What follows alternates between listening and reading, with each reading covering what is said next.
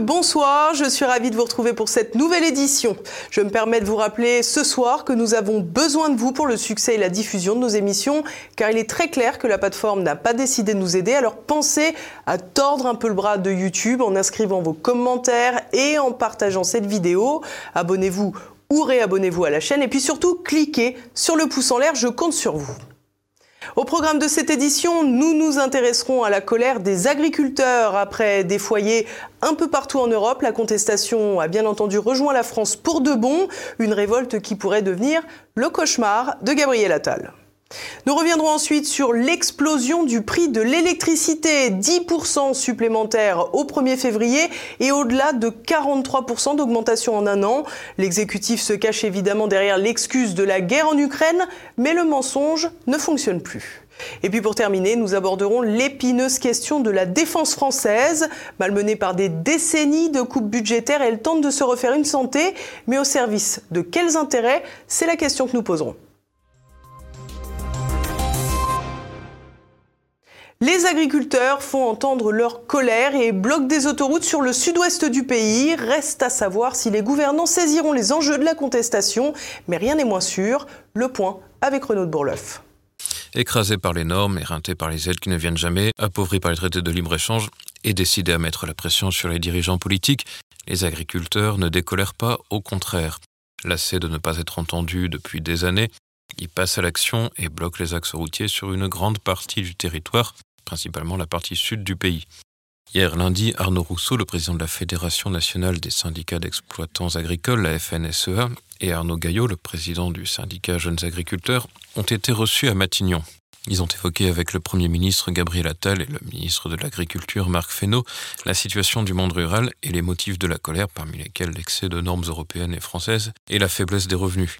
Les représentants syndicaux disent avoir été entendus mais affirme que les blocages continueront en l'absence de résultats concrets.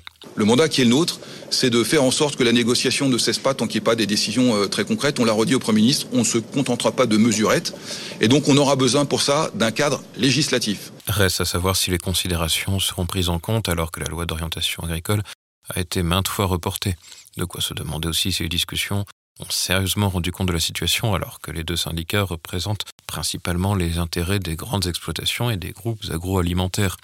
Le représentant de la FNSEA, Arnaud Rousseau, préside le conseil d'administration du groupe Avril, qui comprend notamment les huiles Puget et le Sieur un groupe qui compte parmi les premiers bénéficiaires de la politique agricole commune, la PAC. On comprend pourquoi la FNSEA ne renie pas l'Union européenne. Euh, que l'ensemble de la classe politique se saisisse de ce sujet agricole, c'est une bonne chose. Mais il ne faut pas non plus qu'on n'est pas dupe qu'il y a bien des élections dans, cinq mois et que cette Europe, on en a besoin. On a besoin d'une Europe plus structurée. Les professionnels ne s'y trompent pas. Samedi à Toulouse, le représentant local du syndicat agricole s'est fait huer et traiter de vendu alors qu'il demandait le retrait des tracteurs des autoroutes.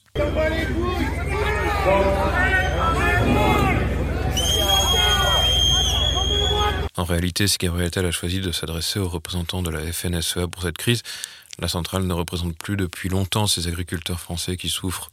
En témoigne le nombre de suicides dans la profession, 180 par an, soit un tous les deux jours. Des drames qui touchent principalement les agriculteurs travaillant seuls dans les petites exploitations, la filière la plus concernée étant celle de l'élevage bovin, particulièrement exigeante en temps et en effort physique. C'est pourtant dans ce contexte qu'a été validé par le Parlement européen fin novembre un accord de libre-échange entre l'UE et la Nouvelle-Zélande. Au programme, l'importation de lait qui subira une inévitable baisse des prix. Un vrai coup de grâce pour une partie des petits producteurs, mais aussi sans doute les germes de la colère qui explosent aujourd'hui au grand jour. Il aura en effet fallu de nombreux rassemblements et manifestations pour que la presse française daigne s'intéresser au phénomène. Et si de nombreux médias ont consacré la une à la mobilisation ce mardi matin, c'était pour relater le tragique événement survenu. À 5 heures du matin, une voiture évitant les barrages de police a foncé sur des manifestants à Pamiers, en Ariège. Une femme est morte, tandis que son mari et sa fille de 14 ans ont été grièvement blessés. Le véhicule aurait foncé à toute allure sur les bas-côtés avant de percuter un mur de paille érigé par les agriculteurs. Un drame qui avait déjà eu lieu lors des manifestations de Gilets jaunes et qui avait été manipulé pour décrire une prétendue violence dans les rassemblements. Reste que cette fois, le monde agricole n'aura pas seulement le pouvoir de bloquer les péages. Le prix de l'électricité bientôt en hausse de 10%. Les annonces de Bruno Le Maire suscitent un tollé dans les oppositions et inquiètent les Français au point de devenir peut-être un enjeu majeur des élections européennes. Explication d'Olivier Frère Jacques. Ce que je disais, c'est que l'électricité, le prix va revenir dans la norme, mais surtout, il restera, quel que soit ce que le gouvernement annonce dans les prochains jours, substantiellement inférieur à ce qui est payé en Allemagne, en Espagne, en Italie. Le prix moyen au kilowattheure sera de 30 centimes au 1er février en France contre 17 centimes en Espagne. La question de l'électricité revient sur toutes les lèvres alors que le ministre de l'économie Bruno Le Maire a annoncé dimanche la fin du bouclier tarifaire et la hausse de près de 10% des prix pour les Français à la fin du mois de janvier. Cette hausse s'ajoute à celle de 4% en février 2022, 15% en février 2023 et 10% en août 2023, soit une augmentation totale sur deux ans de l'ordre de 43 à 44%. Une augmentation continue depuis deux ans que le ministre Bruno Le Maire impute à la guerre en Ukraine. Permettez-moi de rappeler au passage que si les prix de l'électricité ont flambé, c'est parce que Vladimir Poutine, l'ami de Mme Le Pen, a attaqué l'Ukraine et a fait flamber les prix d'électricité et du gaz. Ils en sont directement responsables. Un argument très électoral à six mois des élections européennes, mais qui souffre certaines critiques. En effet, les prix de l'électricité ont déraillé sur le marché européen avant le déclenchement de l'invasion russe en Ukraine qui a eu lieu le 24 février 2022. En effet, la hausse du prix de l'électricité en France est liée à de nombreux facteurs. Parmi ceux-ci, on retrouve l'augmentation des taxes pour financer la transition énergétique avec le développement de l'éolien et des panneaux solaires notamment, mais aussi le maintien du dispositif AREN qui permet aux fournisseurs d'électricité alternative d'acheter de l'électricité nucléaire d'EDF à des conditions économiques équivalentes à celles du fournisseur historique. Enfin, parmi les causes, on retrouve aussi le faible investissement dans le nucléaire en France depuis deux décennies. Sur ce dernier point, le Rassemblement national insiste tout particulièrement pour contrer les critiques sur sa proximité supposée avec Moscou. La France, il faut le savoir, pourrait aujourd'hui n'avoir aucune répercussion pratiquement euh, mmh. de la guerre en Ukraine. La France, c'est euh, l'énergie nucléaire. Vous savez, celle que vous avez sabordée en, en fermant Fessenheim. Pourquoi est-ce qu'aujourd'hui les Français payent le prix euh, cher, le prix fort de l'électricité, c'est à cause de l'Europe de Macron, à cause de la tarification unique. Une mise en cause du marché européen de l'énergie partagée par le président de Debout la France, Nicolas Dupont-Aignan, qui insiste sur l'alignement du prix de l'électricité sur le prix du gaz allemand. S'il y a eu une telle augmentation, c'est parce qu'on a un prix européen d'électricité et que le prix français est aligné sur l'harmonisation sur le prix du gaz allemand. La critique de Bruxelles en matière d'énergie est par ailleurs partagée au-delà des droites, comme en attestent les déclarations du député apparenté insoumis François Ruffin. Dire la folie de mettre de la concurrence dans tout ça, c'est-à-dire quoi? C'est-à-dire qu'on a une production nationale d'électricité, elle est vendue ici, et pourtant, il faut que le prix soit fixé au niveau européen. Nous sommes le camp du pragmatisme et là dire nous devons rompre avec ces prix de l'électricité qui euh, sont délirants, qui, euh, qui bondissent dans tous les sens euh, et qui font du yo-yo, bah c'est de l'ordre du pragmatisme et d'un pragmatisme assez évident. Une unanimité ou presque dans les oppositions, mais un parti centriste et fédéraliste aux manettes qui n'entend pas parler de souveraineté énergétique. Avec cette nouvelle hausse des prix de l'électricité, l'appauvrissement de la population française suit son cours. Ainsi, l'Observatoire des prix famille rurale 2023 fait état d'une inflation alimentaire de 12% et de plus de 10 millions de précaires en France. À moins de 6 mois des élections européennes, les oppositions savent sur quoi appuyer.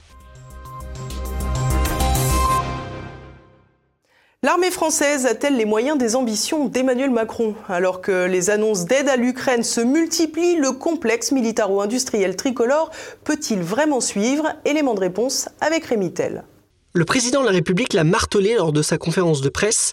2024 sera l'année du réarmement. S'il faut comprendre l'expression au sens large, elle fait aussi écho à l'état de faiblesse de l'appareil militaire français. Frédéric Ponce, journaliste spécialiste des questions de défense, témoigne de cette fragilité. La réalité actuelle de l'armée française, c'est qu'elle n'a pas euh, les moyens, euh, les équipements pour euh, combattre avec intensité dans la durée. Ça, tous les états-majors en ont fait le constat. Il faut dire que notre armée revient de très loin. Avec la fin de la guerre froide, les crédits alloués à la défense ont fondu. Entre 1991 et 2001, ils ont accusé une diminution de 18%. La chute est encore plus vertigineuse en ce qui concerne les investissements, passés en euros constants de 18,5 milliards en 1990 à 11,5 milliards en 2005. Autre conséquence de la fin de la confrontation avec l'URSS, la privatisation progressive de l'industrie française de défense. Si cette dernière représente actuellement 200 000 emplois et plus de 30 milliards d'euros de chiffre d'affaires annuel, ces géants tels que Dassault, Naval Group, MBDA, Nexter, Thales ou encore Safran dépendent désormais très fortement des exportations pour survivre, et notamment de l'export d'une technologie en particulier, le Rafale. En 2022, la vente de 80 de ces chasseurs aux Émirats arabes unis a ainsi compté pour deux tiers des exportations d'armement français sur l'année. La maîtrise tricolore ne vient pas de nulle part. Afin de garantir leur indépendance, le général de Gaulle avait en effet souhaité que les forces françaises soient dotées d'une capacité d'action complète et autonome. Cependant, la réduction des budgets dans le cadre de cette doctrine a contraint notre armée à conserver une multiplicité de savoir-faire sans volume. Présente dans l'océan Indien, Atlantique, Pacifique et Antarctique, son simple maintien coûte déjà très cher. Mais depuis deux décennies, la France a été rattrapée par l'histoire. Menaces terroristes, compétition stratégique plus dure entre les puissances, guerre hybride, prolifération nucléaire en Iran ou en Corée du Nord, conflits de haute intensité aux portes de l'Europe, coup d'État en Afrique, montée des tensions dans l'Indo-Pacifique, jamais notre pays n'avait eu à affronter une telle simultanéité de menaces potentielles. Dans ce contexte, un réarmement est en cours. Celui-ci a été notamment consacré par deux lois de programmation militaire qui devraient enfin faire passer l'effort de défense français au-dessus de 2% du PIB d'ici deux ans. La première a validé l'investissement de 295 milliards d'euros entre 2019 et 2025. La seconde, votée à l'été, s'élève à un montant de 413 milliards d'euros sur 7 ans un effort jamais vu, fléché vers le financement de nouveaux matériels, le renforcement de la dissuasion nucléaire ou encore l'investissement dans les champs cyber et spatial. Frédéric Ponce, spécialiste des questions de défense, confirme l'ambition de la dernière loi de programmation militaire. Bah, c'est de l'inédit, le, ça va être les plus importants budgets consacrés aux armées depuis les années 60. L'effort par rapport à la précédente loi de, préparation, de programmation militaire est supérieur à 100 milliards d'euros. Donc c'est vraiment très important, très, c'est significatif. Depuis quatre décennies, on n'avait pas vu ça. Du jamais vu dans une période inédite qui pousse donc à la nuance. Sur les milliards d'euros qui vont être, euh, qui sont promis, euh, il y a déjà une grosse partie qui va aller au renouvellement de notre dissuasion nucléaire, donc c'est important ça c'est incompressible. Il y a une grosse partie, peut-être 30 et quelques milliards en fonction de l'inflation, qui vont être consommés par l'inflation, donc ça fait autant de manque à gagner. Mais il reste encore une question sans réponse. Au service de quels intérêts la France se réarme-t-elle? Emmanuel Macron ne l'a jamais caché. Il entend avant tout bâtir une défense européenne. En témoigne le volontarisme politique français sur les programmes SCAF ou MGCS, et ce, en dépit des réticences de nombreux partenaires européens, les uns privilégiant l'achat de matériel américain, les autres, comme l'Allemagne, ambitionnant de retrouver leur autonomie militaire. À cela s'ajoute bien sûr la vassalisation visible de la France à l'égard de l'OTAN, l'amplification du partenariat militaire avec l'Ukraine au moment où celle-ci perd la guerre en est l'illustration parfaite. Frédéric Ponce soulève les dangers de cette politique pour la défense française. On voit bien à travers un certain nombre de discours de nos, hommes politiques euh, euh, d'aujourd'hui, mais comme d'hier, hein, ça remonte à bien avant Emmanuel Macron, du temps de François Hollande, Nicolas Sarkozy notamment. Euh, on voit bien que on, essaie de resituer tout ça dans le cadre d'alliances plus larges. Alors l'alliance atlantique, nous sommes solidaires, mais aussi on essaie systématiquement de nous ramener dans une espèce d'alliance européenne, de défense européenne, qui, dans l'esprit de certains politiques, devrait pallier nos propres carences. Et donc il y a un grand risque à vouloir à tout prix faire reposer euh, une partie de notre défense sur la bonne volonté européenne. Cet européisme appliqué à la défense est, est, est un leurre et représente un danger pour la défense de nos intérêts militaires dans le monde. Ce bon d'investissement militaire pourrait donc bien devenir une fausse bonne nouvelle s'il est mis au service de puissances étrangères, une éventualité qui a toutes les chances de faire partie des plans d'Emmanuel Macron. Et partons à présent faire le tour de l'actualité en bref. Séjourné bafouille, mais ça n'a pas d'incidence sur son travail. Voilà en substance ce qu'a assuré le nouveau ministre des Affaires étrangères au quotidien Le Parisien. Alors que le jeune nouveau locataire du Quai d'Orsay a enchaîné les impairs dans ses prises de parole récentes, les contrefeux s'enchaînent. En premier lieu, un communicant de McKinsey ou de chez Mimi Marchand a suggéré à l'homme de faire pleurer dans les chaumières avec un problème de dyslexie. Un problème que ses conseillers entendent résoudre avec des notes écrites. Étonnant. En réalité, plus que la dyslexie réelle ou inventée de Stéphane Séjourné, la grande inquiétude des Français dans cette période est avant tout son manque d'expérience diplomatique, dont il est vrai le talent passe souvent à travers l'art oratoire et la précision du vocabulaire, et pour ça, on repassera un bébé mortellement gavé oie. Mardi dernier à Mantes-la-Ville dans les Yvelines, une femme a été placée en garde à vue puis mise en examen et sous contrôle judiciaire. Elle est soupçonnée d'avoir donné la mort à son fils en l'ayant alimenté à outrance. En effet, le bébé serait décédé après s'être étouffé le 25 novembre dernier quand sa mère lui donnait à manger dans la salle de bain. Les secours n'ont rien pu faire pour réanimer l'enfant. Si l'affaire pourrait ressembler à un triste accident domestique, il semble en réalité qu'il s'agisse d'une méthode traditionnelle qui a mal tourné. En effet, dans une partie de l'Afrique de l'Ouest, il arriverait que certaines mères gavent leur bébé de force quand ils refusent de s'alimenter. Une chaîne de télévision béninoise s'était intéressée au phénomène. Avant, là, il y a d'autres qui font coucher les bébés pour fermer les narines. En ce moment-là, si l'enfant veut respirer, elle est obligée de respirer avec la bouillie. Le gavage, une pratique ancestrale transmise de génération en génération. Elle se révèle dangereuse au regard des cas de décès d'enfants enregistrés. De quoi provoquer un étouffement, mais aussi de graves infections, une pratique à éviter d'importer en France. Épidémie d'incendie sur les péniches parisiennes. En moins de 24 heures, trois bateaux ont brûlé entre le pont de l'Arsenal et le quai de la Râpée. Le premier foyer a pris feu dimanche dans la soirée dans une péniche recevant du public située en face de la gare d'Austerlitz, au niveau du bar puis de la terrasse. Lundi, les pompiers ont été appelés pour un départ de feu sur un autre bateau dans le pont de l'Arsenal et une autre péniche a pris feu alors que personne ne se trouvait à bord à 50 mètres de la première. Des flammes pour le moment énigmatiques qui devraient s'ajouter aux diverses inquiétudes ressenties par les Parisiens à l'aube des Jeux olympiques. Duel républicain dans le New Hampshire. Mercredi matin, nous connaîtrons les résultats du match opposant Donald Trump à Nikki Haley en Nouvelle-Angleterre, à l'extrême nord-ouest des États-Unis.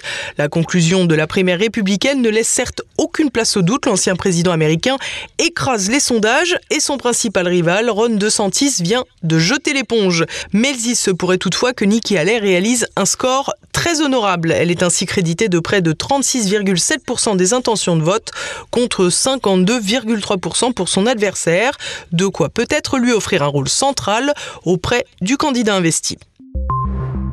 Un nouveau plan pour le conflit israélo-palestinien. Lundi, le site américain Axios a déclaré qu'un nouveau plan serait en voie de négociation entre le Hamas et Israël par le biais d'intermédiaires qataris et égyptiens. Il reste à s'entendre sur le nom et sur le nombre de prisonniers palestiniens libérés en échange des otages israéliens retenus depuis le 7 octobre dernier. Une nouvelle trêve devrait également accompagner ce plan. Si l'intégrité des otages est libérée, le cessez-le-feu temporaire pourrait même durer jusque deux mois. Accord est avant tout la démonstration que Benjamin Netanyahou doit calmer sa riposte pour satisfaire sa population qui, pour l'heure, juge primordial la libération des siens avant toute autre velléité politique.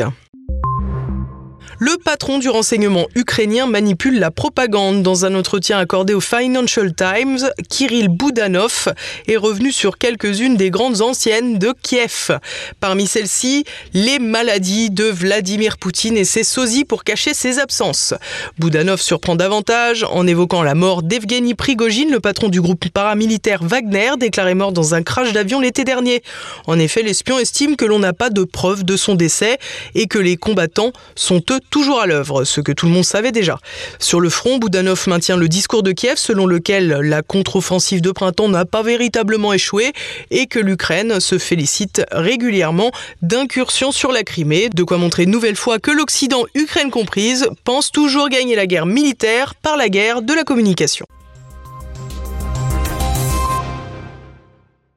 Et voilà, nous approchons déjà de la fin de cette édition. Retrouvez tout de suite le Zoom du jour. Alexis Grimaud présente son ouvrage Comment la France raconte-t-elle son passé à ses jeunes? Ça m'a également frappé sur les manuels des années 45-50 où il y avait en préambule une recontextualisation de l'histoire, à savoir ne pas faire d'anachronisme, de toujours euh, détacher un jugement par rapport aux événements historiques, chose que je n'ai pas retrouvée dans les manuels plus contemporains. Mm. Et je pense que ça peut être sujet à de l'anachronisme, d'autant plus que euh, actuellement beaucoup de, médias ou de, journaux peuvent avoir des, références historiques sans contextualiser, qui peut mener à des, commentaires qui sont parfois malheureux. Mm. Retrouvez aussi ce soir un nouveau numéro de Passé Présent. Guillaume Fiquet reçoit l'historien du droit Philippe Pichot-Bravard pour évoquer les origines de la République avec la terreur révolutionnaire.